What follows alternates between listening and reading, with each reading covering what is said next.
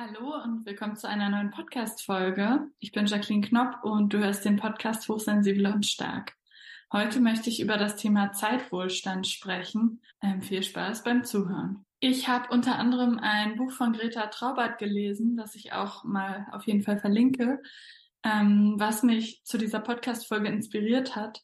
Aber das sind auch Themen, über die ich schon ganz viele Jahre ähm, nachdenke und sie hat auch viele Konzepte erwähnt, wie zum Beispiel bedingungsloses Grundeinkommen, wo ich später wahrscheinlich nochmal drauf zu sprechen komme, was ich vorher schon kannte oder womit ich mich schon beschäftigt habe.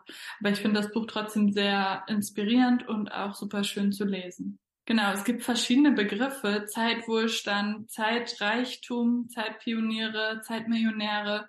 Was soll das sein? Also eigentlich sind es alles ähm, Menschen, denen es darum geht, dass Wohlstand oder wirklicher Reichtum für sie eher bedeutet, dass sie sehr viel Zeit haben. Also natürlich hat der Tag bei ihnen auch nur 24 Stunden und sie haben nicht mehr Zeit als andere Menschen, aber sie können eben frei darüber verfügen und sie gestalten ihr Leben oft anders als vielleicht andere Menschen, für die zum Beispiel Reichtum in Form von Geld die oberste Prämisse im Leben ist. Und in ihrem Buch hat Greta zum Beispiel ganz viele Menschen getroffen und immer so Gespräche mit ihnen geführt und Aspekte eingeführt, ähm, sowas wie eben das Grundeinkommen oder Tauschringe oder sowas ähm, und so das Thema halt genauer beleuchtet. Ich finde die Frage auch für Scanner-Persönlichkeiten, aber natürlich für jeden einzelnen Menschen super wichtig. Also damit meine ich die Frage, wie viel Zeit möchte man haben, also zur freien Verfügung? Wie viel Zeit möchte man mit Erwerbsarbeit verbringen? Und wie möchte man eigentlich sein Leben leben? Was sind so die wichtigsten Werte für einen selbst? Für mich ist zum Beispiel ein ganz wichtiger Wert Freiheit. Und Freiheit bedeutet für mich auch freie Zeit, in der ich machen kann, was ich möchte. Und zum Beispiel kreativen Projekten nachgehen, ob es ein Buchprojekt ist oder was ganz anderes, die vielleicht auch gar nichts in Anführungsstrichen wertschaffendes bringen und mir kein weiteres Geld bringen, sondern die ich einfach nur für mich selber mache. Und das ist zum Beispiel sehr, sehr wichtig für mich. Und viele Menschen, auf jeden Fall, so habe ich das erlebt, als ich mich mit dem Thema beschäftigt habe, für die Zeitwohlstand, Freiheit ähm, und eben ein bisschen anders zu leben äh, ein wichtiger Wert ist, die leben auch öfter ein bisschen alternativ oder haben Lebenskonzepte, die nicht vielleicht jeder verfolgt. Und deswegen finde ich das besonders interessant. Viele Menschen, ähm, über die ich gelesen habe oder mit denen ich gesprochen habe, die sich mit diesem Konzept auseinandersetzen, Zeitwohlstand, sagen eben auch, dass ihnen wichtig ist, dass sie nicht so viel Geld ausgeben. Das heißt, Konsum ist überhaupt nicht wichtig für sie. Und oft leben sie eher auf dem Land, denn in der Stadt gibt es so viele Werbeanzeigen, man geht an vielen Läden vorbei, an Cafés vorbei und wird vielleicht auch mal eher zum Konsum angeregt und sieht auch immer Menschen, die perfekt stylisch, sag ich jetzt mal, und neu angezogen sind, als Beispiel. Ähm, also leben auch öfter auf dem Land, konsumieren wenig und geben dadurch eben weniger Geld aus und brauchen dann vielleicht auch weniger Geld zum Leben. Und wenn man geringere Fixkosten hat im Monat, natürlich muss man äh, für Sachen sorgen, wie äh, man möchte wohnen, man braucht wahrscheinlich eine Miete, ähm, man ja möchte was essen, möchte auch mal vielleicht irgendwie Entertainment oder anderen Sachen nachgehen. Aber das ist ja immer eine Frage, äh, wie, sie, wie man das gestaltet und ob man sich zum Beispiel viele neue Bücher kauft oder ob man zur Bücherei geht, was dann auch wieder günstiger ist und gleichzeitig weniger Konsum bedeutet und auch besser für den Planeten ist. Mm, und viele von den Menschen oder die dort erwähnt wurden oder die ich so rund um dieses Thema, ähm, die mir begegnet sind, sagen eben auch, dass es für sie wichtig ist, dass ihre Lebenszeit nicht so viel mit Erwerbsarbeit gefüllt wird, damit sie eben den Fokus immer noch auf ihrem Leben haben, auf ihrer Gesundheit, dem, was sie wirklich wollen und sie nicht so abhängig von dieser Arbeit sind. Denn es gibt natürlich auch in unserer, in unserer Gesellschaft, vor allem in Deutschland, das, ähm, die vorherrschende Mentalität, dass Arbeit, gerade Erwerbsarbeit, sehr, sehr wichtig ist und dass es in unserer Gesellschaft im Leben um Arbeit geht.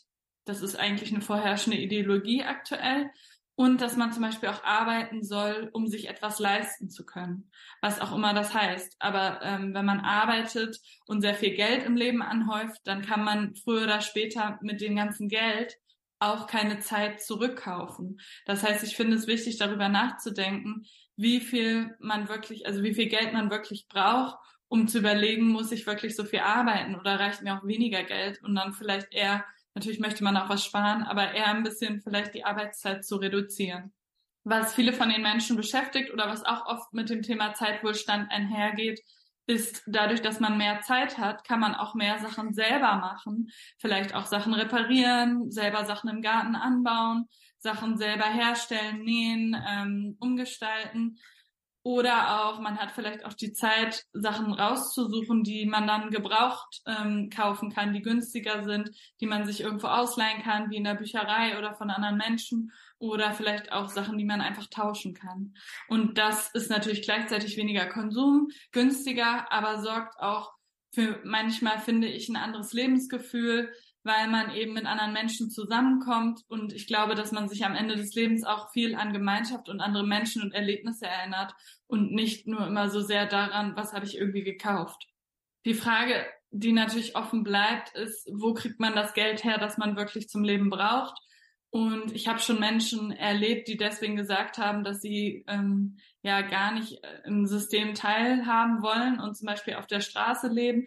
Greta hat in ihrem Buch dort auch Leute getroffen, die ähm, in so Tippis am Fluss irgendwo in Berlin leben, ähm, wo es halt quasi kostenlos ist, in solchen Zelten.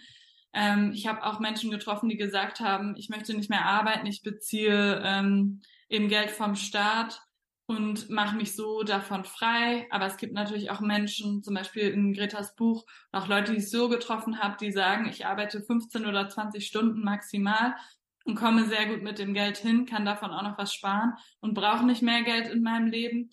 Das liegt natürlich am Lebensstandard und auch daran, wo die Prioritäten für einen liegen ähm, und auch daran, wie viel Geld man eben für diese 15 oder 20 Stunden verdient. Natürlich gibt es auch Menschen, die versuchen eher in Anführungsstrichen passiv äh, Geld zu bekommen. Wobei ich persönlich finde, ähm, wenn mir jetzt jemand sagt, ja, es ist ja auch passiv, du kriegst nicht ganz direkt Geld für ein Buch, wenn du das Buch geschrieben hast, sondern du verkaufst irgendwann im Laufe des Monats vielleicht eins von deinen Büchern, dann stimmt das natürlich, aber so richtig passiv ist meiner Meinung nach online zum Beispiel kein Einkommen, weil man auch immer etwas dafür tun muss, zum Beispiel auf die Bücher oder andere Sachen aufmerksam machen und sogenannten Traffic eben auf die Produkte oder auf die Seiten äh, bringen muss. Sonst erfährt niemand davon und dann wird auch niemand die Sachen kaufen. Also ich glaube, das mit passivem Einkommen ist relativ beschränkt. Das geht wahrscheinlich für Leute, die schon sehr viel Geld haben und das dann irgendwo anlegen können und davon dann Zinsen bekommen oder andere Einnahmen.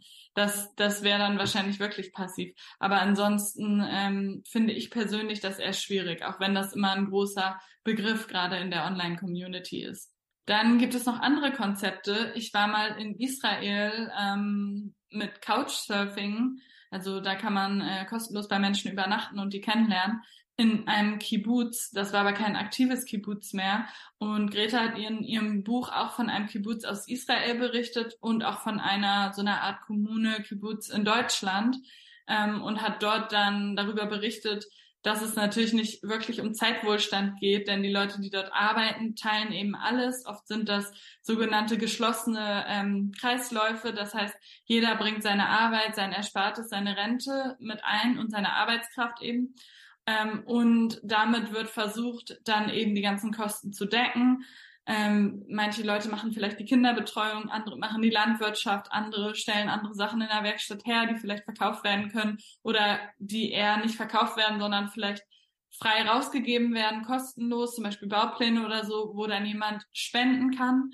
Und in dem Kibbutz, in dem sie war, in Israel, was noch eins der letzten ist, was wirklich noch so ursprünglich funktioniert, weil heutzutage ist das ganz oft so, dass dort jetzt einfach Menschen zur Miete wohnen und es noch eine Person gibt, die sich vielleicht um Kühe oder so kümmert, aber es ist nicht mehr dieses richtige geschlossene Gemeinschaftskonzept.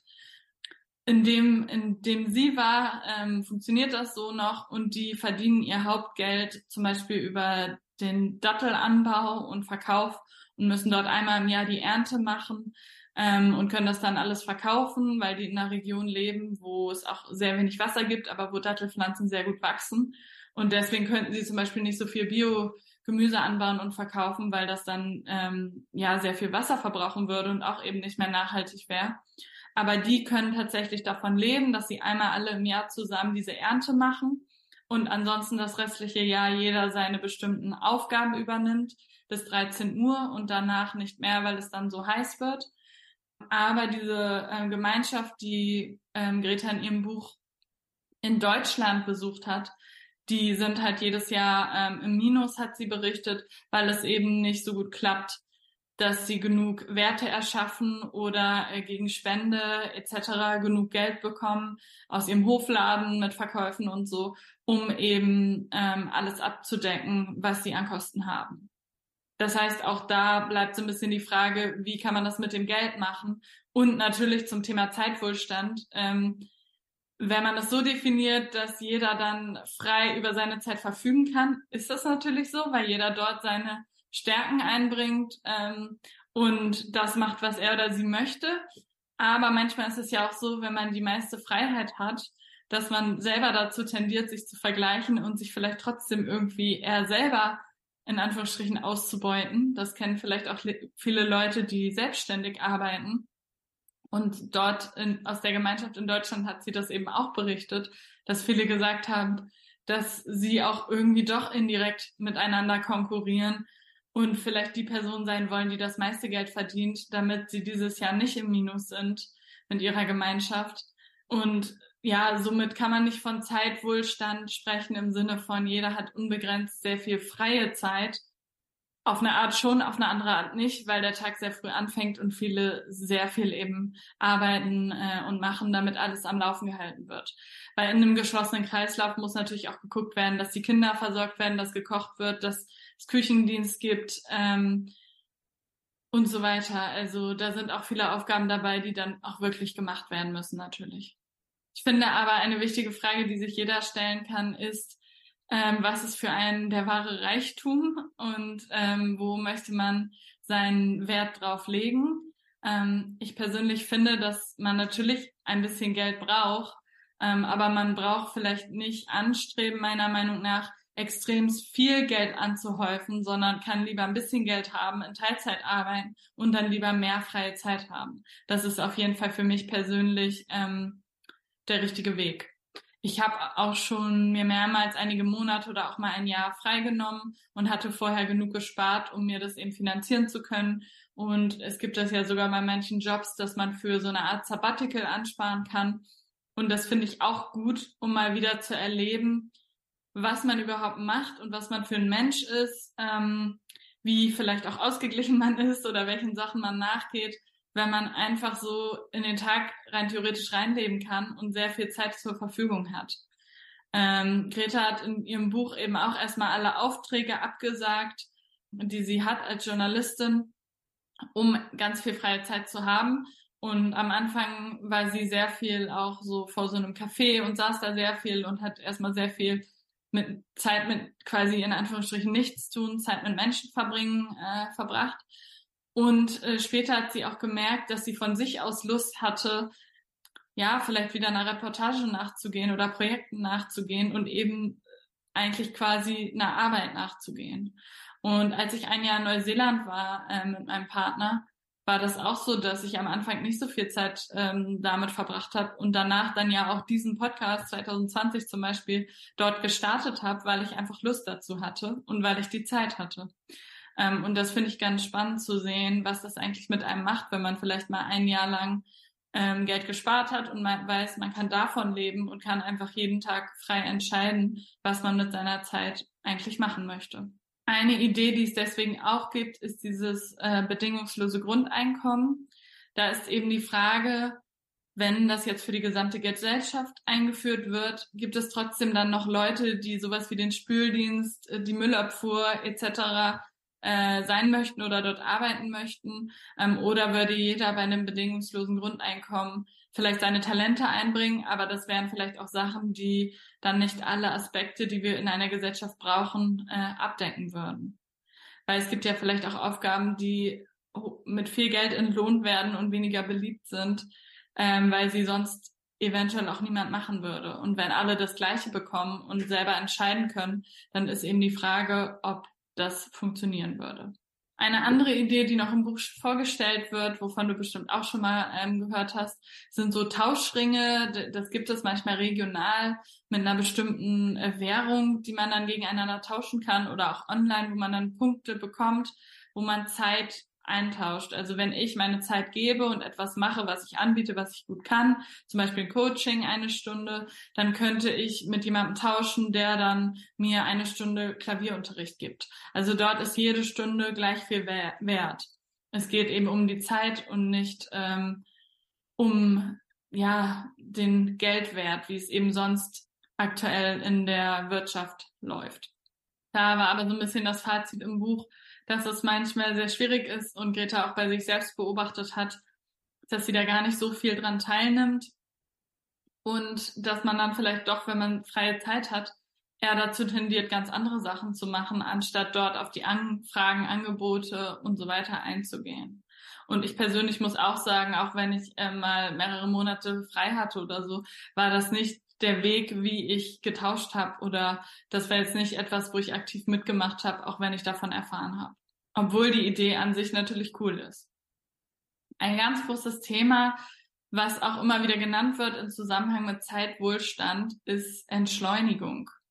Und ich finde, das hängt super doll natürlich mit Arbeit zusammen und dass Arbeit in Deutschland so einen ähm, hohen Stellenwert hat im Leben von vielen Menschen. Und ich persönlich finde, dass es wichtig ist, darauf zu achten, dass man immer wieder Momente der Entschleunigung hat und auch mal Sachen macht, die vielleicht äh, nicht so viel in Anführungsstrichen bringen, aber dafür sorgen, dass man langsamer lebt und entschleunigt ist. Ich gebe mal ein Beispiel. Zum Beispiel ist es natürlich viel einfacher für mich, eine Stunde zu arbeiten, das Geld zu nehmen, zum Supermarkt zu laufen und dort irgendwie super günstig irgendwelches Essen zu kaufen. Ähm, was natürlich viel mühsamer ist, ist in meinem Garten viel verschiedenes Gemüse und Obst anzubauen, die ganzen Sachen, äh, die Samen zu kaufen, mich zu informieren, mehr darüber zu lernen, die ersten Pflanzen anzuziehen, rauszupflanzen, zu pflegen, Unkraut zu jäten und dann irgendwann endlich mal etwas zu ernten. Aber ähm, für mich zum Beispiel ist es ein super gutes Gefühl, dann dort am Ende Sachen zu ernten, die Sachen wachsen zu sehen und auch mal mit Misserfolgen natürlich umzugehen, weil das ist ganz normal. Dieses Jahr sind zum Beispiel die Karotten, die habe ich viel zu dicht gepflanzt, sind deswegen teilweise so winzig klein geworden, weil die halt keinen Platz hatten. Ist ja logisch. Ähm, aber die Körner bei der Aussaat waren so klein, dass die da einfach so rausgefallen sind, zu viele nebeneinander und ähm, dann war es einfach so. Ich habe zwischendurch auch ausgedünnt, aber es war einfach nicht genug. Und ich finde, dass Entschleunigung total gut tut. Ich kenne das auch aus anderen Ländern, ähm, wo ein großer Teil von Entschleunigung auch durch öffentlichen Transport passiert, indem man zum Beispiel an der Bushaltestelle sitzt und einfach dort sitzt und es gibt keinen Busfahrplan und der nächste Bus kommt halt, wenn der Bus kommt. Und ähm, oder man sitzt in einem sowas wie Matatu oder so, ein, so einen kleinen Bus, der in eine bestimmte Richtung fährt, eine bestimmte Route, die man auch erstmal rausfinden muss, weil es ja keine Fahrpläne gibt. Und der fährt halt ab, wenn er voll ist. Das heißt, jemand macht Werbung für diese Strecke und man sitzt dort einfach und wartet, bis er losfährt. Und ich finde, im Gegensatz zu zum Beispiel Deutschland, wo Leute oft gestresst sind, wenn es Verspätungen gibt ähm, und wo ja ganz oft dieser Gedanke herrscht, Zeit ist Geld und äh, ich muss super viel äh, erreichen, effektiv sein und möchte arbeiten und tausend Sachen abhaken und möglichst effizient sein. Finde ich, tut das total gut, wenn man ähm, lernt, auch mal einen anderen Umgang damit zu finden. Mir hat das zum Beispiel geholfen, viel, viel geduldiger zu werden und sowas wie Verspätung oder andere Sachen viel besser generell hinnehmen zu können, als ich eine Zeit lang, also viele Monate mal in anderen Ländern war und dort mit anderen Verkehrsmitteln auf diese Art und Weise gereist bin. Ich weiß noch, dass ich einmal in einem Bus in Indien war und ich hatte mir das günstigste Ticket gekauft. Das heißt, das war so ein äh, Abteil, ich glaube dritte Klasse oder so, wo, wo es natürlich auch sehr wenig Sitzplätze gab. Die meisten waren einfach Stehplätze. Die Fenster waren irgendwie auch sehr klein und irgendwie komisch vergittert. Auf jeden Fall ist der Zug irgendwann einfach angehalten. Und alle waren so, ja, keine Ahnung, warum der anhält. Es gab auch keine Durchsage. Und dann war der so, stand der vielleicht eine Stunde, anderthalb Stunden. Und dann ist er einfach irgendwann weitergefahren. Und es war einfach so. Und ich finde, ähm, das ist auch nochmal wichtig zu sehen. Die Zeit vergeht immer. Natürlich ver vergeht die Zeit immer. Aber die Zeit kann auch wertvoll sein oder man kann sich interessante Gedanken in seinem Kopf machen. Selbst wenn man da dann nicht die perfekten Hörbücher runtergeladen hat und was zu lesen dabei hatte, was ich natürlich alles nicht hatte, kann man vielleicht trotzdem das Beste daraus machen und einen anderen Umgang damit finden und sich nicht immer gestresst davon fühlen, dass man denkt, oh Gott, die Zeit vergeht, ich muss Sachen erledigen, ich muss effizient sein. Ich persönlich finde das auch manchmal, ehrlich gesagt, ein bisschen anstrengend. Also da ist es manchmal gut, einfach Abstand zu gewinnen. Ähm, und das ist manchmal vielleicht einfach sehr extrem hier in Deutschland, wie viele Leute immer noch in den Tag pressen wollen oder erledigen wollen. Und ja, meine persönliche Erfahrung ist eben, dass es schön sein kann, mal woanders zu sein, um damit einen anderen Umgang zu finden. Zum Abschluss nochmal mein persönliches Fazit zu diesem Thema Zeitwohlstand. Ich finde, Zeit als Reichtum anzusehen, auch Zeit, die man in Anführungsstrichen verschwendet, super wichtig im Leben. Man sollte auf Beschleunigung achten, finde ich. Ich würde allen raten, nur so viel zu arbeiten wie nötig damit man eben mehr Zeit hat und natürlich auch Geld, aber nicht viel zu viel Geld, was man nicht braucht. Weniger zu konsumieren, das zu hinterfragen, vielleicht einfach mal zum Beispiel eine Liste zu machen, bevor man Sachen kauft und die da mal drauf stehen zu lassen, ein, zwei Monate, um zu gucken, ob man da wirklich nochmal dran gedacht hat oder ob das ein Konsumimpuls war, für, zu dem man angeregt wurde, weil man irgendwie ein Werbeplakat an der Haltestelle gesehen hat oder so ich finde es total toll zu entschleunigen, mehr selbst zu machen, Sachen zu reparieren, Sachen anzubauen, Sachen langsamer zu machen, Sachen zu machen, die sich monetär in Anführungsstrichen nicht lohnen. Und ich glaube wirklich, dass Glück, Zufriedenheit, Freiheit und andere wichtige, für mich persönlich wichtige Werte am Ende nicht in der Erwerbsarbeit zu finden sind, dass es für mich wichtig ist, etwas zu arbeiten, was mir wichtig ist, was ich sinnvoll finde, sonst könnte ich damit gar nicht meine Zeit verbringen. Denn das wäre für mich Zeitverschwendung, etwas zu arbeiten, was sich sinnlos anfühlt und wo ich keinen Nutzen für die Welt drin sehe. Aber wie gesagt, ich glaube eben, man sollte den Fokus auf sein Leben richten und die Erwerbsarbeit ist wichtig, aber das Wichtigste im Leben ist nicht die Arbeit. Und genau, das ist so mein Fazit zu diesem Thema Zeitwohlstand. Ich freue mich natürlich sehr, von dir zu hören. Vielleicht ähm, einen Kommentar unter meinem YouTube-Video oder schreib mir gerne eine Nachricht auf Instagram oder eine Bewertung für meinen Podcast, dort, wo man den überall hören kann. Ich freue mich von dir zu hören über deine Erfahrungen, wie du dieses Thema siehst, ob du dich schon damit beschäftigt hast, ähm, ob du noch andere Bücher dazu empfehlen kannst und ja, was du über meine Gedanken, die ich hier geteilt habe, denkst. Genau. Vielen lieben Dank fürs Zuhören und gerne bis zur nächsten Podcast-Folge. Ich wünsche dir auf jeden Fall noch einen schönen Tag. Tschüss!